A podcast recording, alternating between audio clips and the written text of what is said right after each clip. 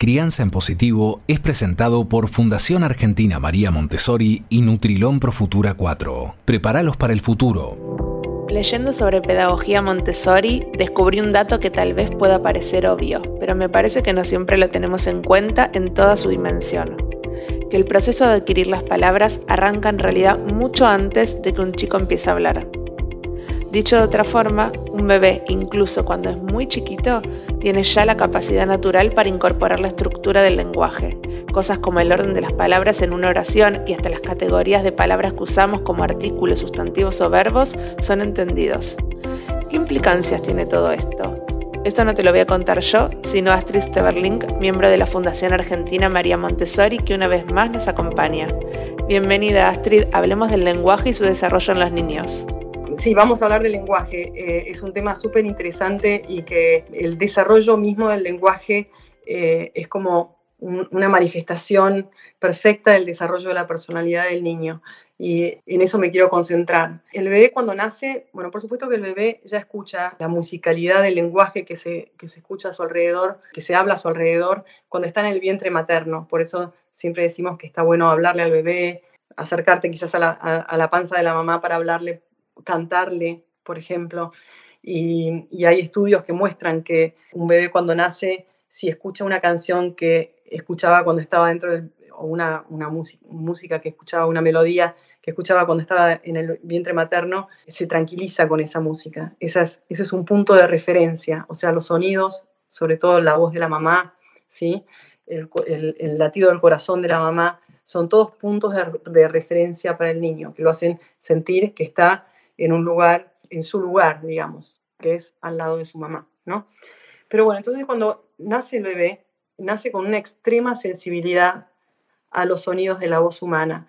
Y eso a mí me parece maravilloso. Es como, bueno, eh, dijo Leila que el, el, bebé ya nace con esta estructura mental que potencial que lo habilita para incorporar cualquier lenguaje. Y entonces tiene esa extrema sensibilidad, cualquier lenguaje humano, porque no es que va a aprender a ladrar como un perro o, maullar como un gato, ¿sí? Pero tiene, ya hay una distinción en los estímulos que le interesan y que le sirven en el ambiente. Y eso se refleja en esa extrema sensibilidad que tiene el niño a los sonidos de la voz humana.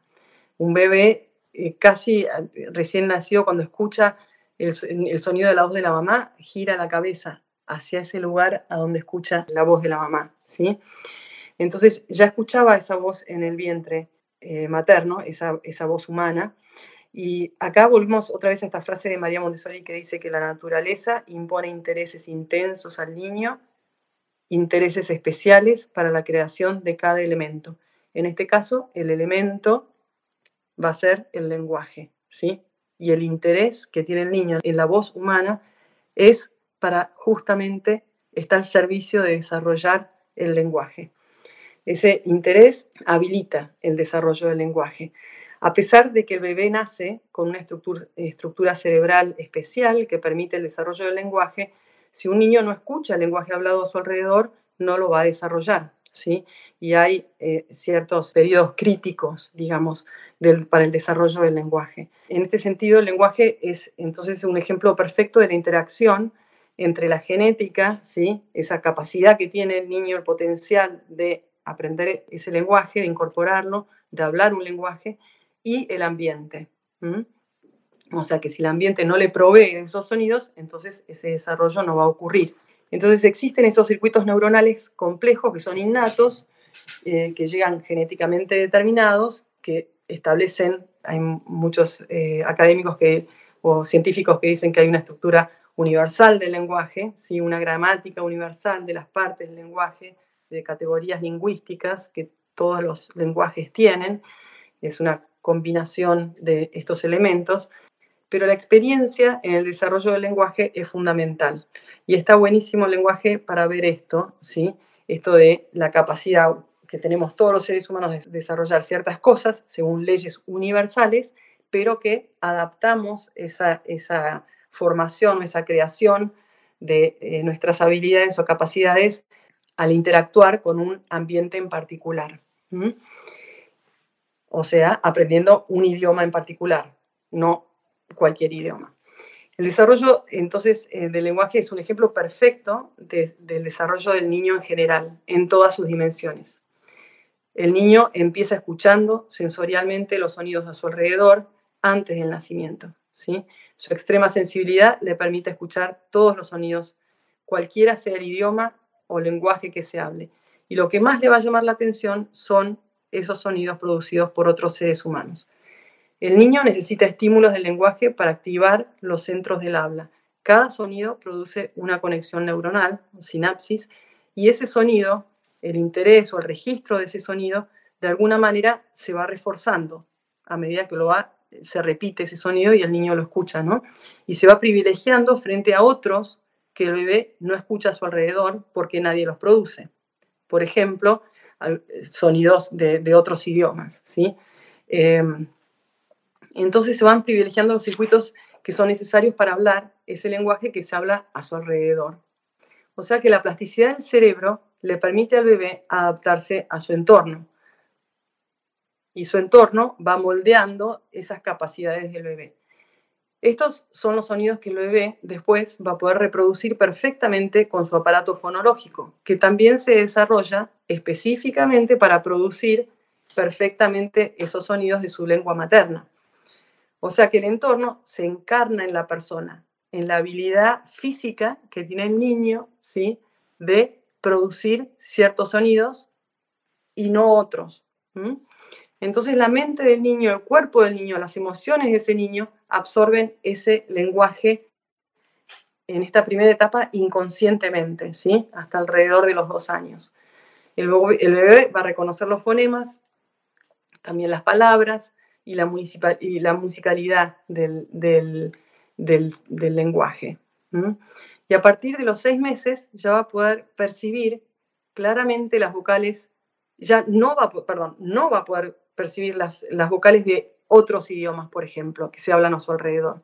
A partir de los 12 meses pasa lo mismo con las consonantes. Ya, por ejemplo, los bebés japoneses ya no pueden distinguir la R de la L a los 12 meses. Y esto en neurociencias es lo que se llama el proceso de poda, ¿sí? Son esas conexiones que porque no se produjeron, porque no se escucharon esos sonidos a su alrededor, entonces mueren. Esa es eh, la posibilidad de conectar esas, eh, de hacer esa conexión. Em, entonces al mismo tiempo aumenta además la sensibilidad a los sonidos que sí escucha a su alrededor. Y entonces empieza esa especialización. Entonces, los primeros sonidos eh, que escucha el bebé, las sílabas, después, las, primero escucha sonidos, después escucha sílabas, bueno, en realidad escucha todo, pero distingue sonidos, sílabas, palabras y finalmente oraciones gramaticales alrededor de los dos años, ¿sí? Va a empezar a producir, eh, a, poder eh, expresar oraciones gramaticales. ese es el momento que llamamos la explosión del lenguaje. Hasta ahí el lenguaje se fue desarrollando silenciosamente. ¿sí? María Montessori dice que en la oscuridad, ella tenía esta imagen de esas máquinas de, sacar fotografías antiguas que uno se metía abajo de una especie de, sabanita en, la caja oscura para sacar la foto y no se sabía qué es lo que iba a aparecer en la, en la fotografía. Pero entonces en la oscuridad se desarrollaba de repente aparecía esa fotografía con todos los elementos y los detalles. Y ella dice que el lenguaje se produce de esa misma manera, ¿sí? Hay un periodo de dos años o un año y medio, casi silencioso. Por supuesto que el, bebé produce sonidos y, va empezando a producir palabras a partir del año, pero, eh, pero es casi que no nos damos cuenta que está aprendiendo eh, bueno, si nos damos cuenta que está aprendiendo a hablar, pero, pero todavía no, no, no, no, puede producir todo el lenguaje. Y de repente, a los dos años, cuando juntó 50 palabras más o menos, empieza, eh, se produce esa explosión del lenguaje, ¿sí? Y empieza a hablar en frases. Y a, los tres años ya está eh, hablando perfectamente bien con frases gramaticales y usa bien los verbos. entonces, bueno, pareciera como que todo ese desarrollo tan inmenso se produce así como en un instante, ¿no es cierto? Eh, entonces a veces nos preguntamos, ¿sí? ¿De dónde sacó esa palabra, por ejemplo? A los dos años de repente empieza a hablar como un loco, la explosión del lenguaje, y, nosotros empezamos a escuchar palabras que no somos conscientes que habíamos eh, pronunciado, digamos, frente al niño. Y bueno, esas palabras están en la mente del niño. Lo que pasa es que hasta los dos años su aparato fonológico no estaba todavía listo para producir, es más lenta la producción del lenguaje, digamos, la expresión del lenguaje que el registro de las palabras y la conciencia o, la memoria del vocabulario. Em, entonces, em, a veces aparecen con palabras que decimos, ¿de dónde las sacó? Bueno, las sacó de su propia mente, las tenía registradas en su mente y ahora finalmente la puede decir. Entonces, em, el pico de, estas sinapsis neuronales para el lenguaje es entre los 8 y los 24 meses de edad, ¿sí?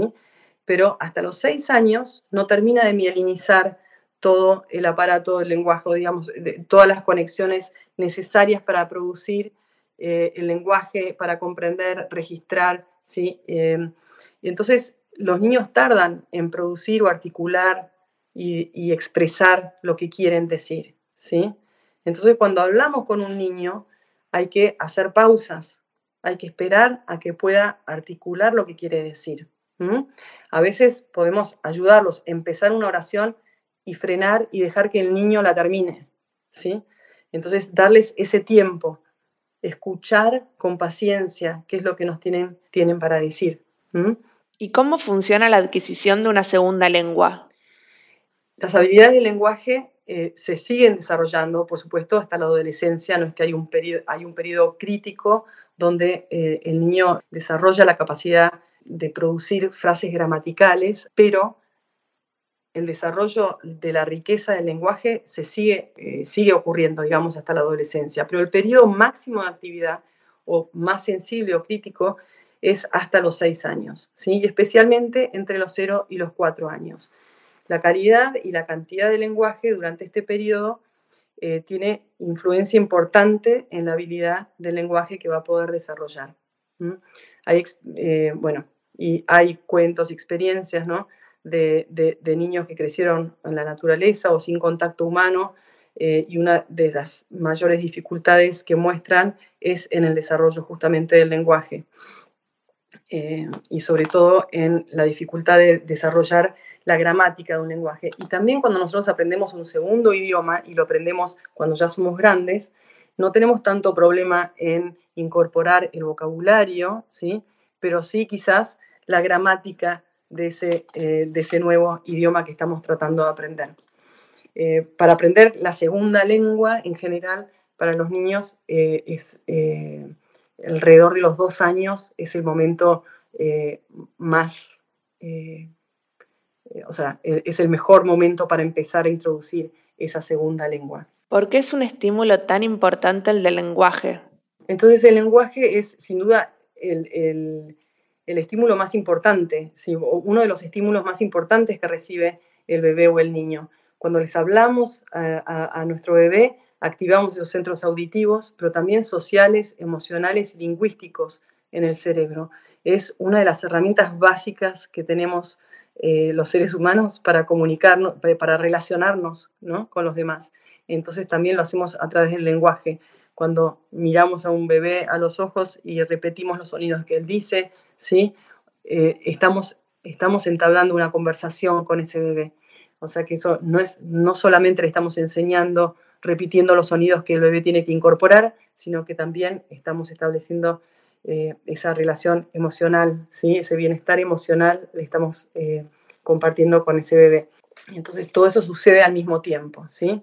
¿Y cómo influye en el desarrollo de la conciencia? Es interesante ver cómo el desarrollo del lenguaje eh, acompaña la aparición de la conciencia en el bebé también, ¿no? Ya que permite representar o traer a la conciencia cosas que no necesariamente podemos ver y tocar. ¿sí? De eso se trata el lenguaje, poder referirnos a ciertas cosas a través del lenguaje que quizás no las tenemos adelante, no las podemos tocar ni ver. O sea que en ese sentido el lenguaje amplía nuestro mundo, si nos permite relacionar y comprender. Y así entonces vemos que justo cuando se desarrolla la permanencia del objeto, ¿sí? que es esta crisis del desarrollo que sucede entre los 8 y los 9 meses, por el cual el, el, bebé se da cuenta que las cosas, aunque él no las vea, siguen existiendo, ¿sí? Es también el, em, el momento en que el, bebé empieza a reconocer que las palabras que escucha a su alrededor se refieren a cosas a su alrededor, ¿sí? Que hay una palabra para cada cosa y que cada cosa tiene una palabra que la representa, ¿sí? Entonces, esto se llama el reconocimiento de la intencionalidad del lenguaje, que cuando alguien dice algo, se está refiriendo a algo en particular, aunque eso no esté adelante, ¿sí? Y las palabras, entonces, que las palabras evocan algo que existe, pero quizás no estoy viendo tocando. El lenguaje, entonces, también refleja o manifiesta esa aparición de la conciencia, ¿sí? Quizás mismo la genera, no sé si eso está estudiado, pero eh, el pasaje de la mente inconsciente a la mente consciente está acompañada de este desarrollo del lenguaje, ¿sí? A los dos años, cuando transcurre la crisis de la afirmación del yo, que es otra de las crisis Em, de desarrollo del niño, esa última crisis de separación que marca la aparición del yo o la individualidad, es cuando se da la explosión del lenguaje, justo en ese momento. ¿sí?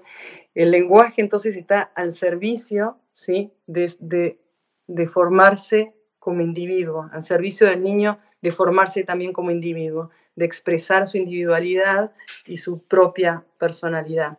¿Y cómo se integra esto con el desarrollo de la personalidad? Todos los desarrollos del niño tienen que ver con todo. O sea, por eso hablamos siempre de, eh, siempre usamos la palabra de, integración de la personalidad. Son todos estos aspectos emocionales, físicos, porque tienen que poder producir el lenguaje, eh, mentales, porque expresa los pensamientos, ¿sí? que están todos íntimamente relacionados y que van eh, que van sucediendo, de una, que, van sucediendo y tienen que suceder de manera armónica para que ese desarrollo sea completo ¿sí? y pleno. Entonces, eh, bueno, creo que el lenguaje eh, refleja o manifiesta esta, esta complejidad, digamos, del desarrollo, de, los desarrollos en la infancia o de la creación de esa persona eh, de una manera muy, palpable o muy que, es fácil de ver, ¿no es cierto? Me hace pensar en algo todo esto que decís. ¿El lenguaje también tiene que ver con la confianza del niño? Bueno, en este sentido, entonces vemos cómo el lenguaje no solo tiene que ver con eh, el aspecto emocional del desarrollo eh, del niño, ¿sí? el aspecto, eh, pero también con el aspecto mental o del pensamiento del niño. ¿sí? El lenguaje va a alimentar el pensamiento, ¿sí? la inteligencia, la creatividad, las relaciones que el niño va a poder establecer y expresar. Y eso le da confianza al niño. A través del lenguaje, también una, imagen muy linda que, que, decía María Montessori es que nosotros en la infancia, y esto quizás no es necesariamente tiene que ver con el lenguaje nada más, sino con todo, pero en la infancia, en este periodo de, de formación sobre todo en este inconsciente, que después se va haciendo consciente en la segunda etapa de los 3 a los 6 años, pero en este periodo de, absorción inconsciente del mundo, eh, es que sembramos semillas de interés, decía María Montessori. A mí me parece que esa imagen es maravillosa y a través del lenguaje podemos sembrar esas semillas de interés y esas cosas van a quedar después en el ser de ese niño y cuando ese niño sea grande, ¿sí? Y empiece a buscar cuál es su lugar en el mundo y su rumbo, esas semillas de interés eh, van a estar siempre ahí y van a ser eh, cosas que, el niño siempre va a querer seguir desarrollando y conociendo eh, e, e, interesándose en eso. O sea que ella siempre decía que todos los intereses de las personas o, los intereses hay que introducirlos en estas primeras experiencias, ¿sí? No toda la experiencia, no todo el conocimiento acerca de, una, de algo en particular, de un aspecto en particular del mundo, sino el interés en esa pregunta. Es como, es, como plantar preguntas, plantar experiencias que después van a generar preguntas. Entonces, en ese sentido, el lenguaje es muy rico, ¿no es cierto? A través del lenguaje vamos a poder sembrar muchas de estas semillas de interés, ¿sí? Que después lo van a llevar a hacerse preguntas, a explorar, a descubrir, a pensar y a crecer. No se trata de un manual cerrado, sino más que nada de una serie de pautas para que nos podamos repensar en profundidad algo tan central en nuestras vidas como es la educación de los chicos. Y todo lo que toca el desarrollo del lenguaje también. Gracias Astrid y a todos los que nos están escuchando. Creo que hoy nos llevamos muchas herramientas para reflexionar y para crear pautas para una crianza más feliz. Hasta la próxima. Crianza en Positivo es presentado por Fundación Argentina María Montessori y Nutrilón Pro Futura 4. Prepáralos para el futuro. Este podcast fue producido por La Nación Content Lab.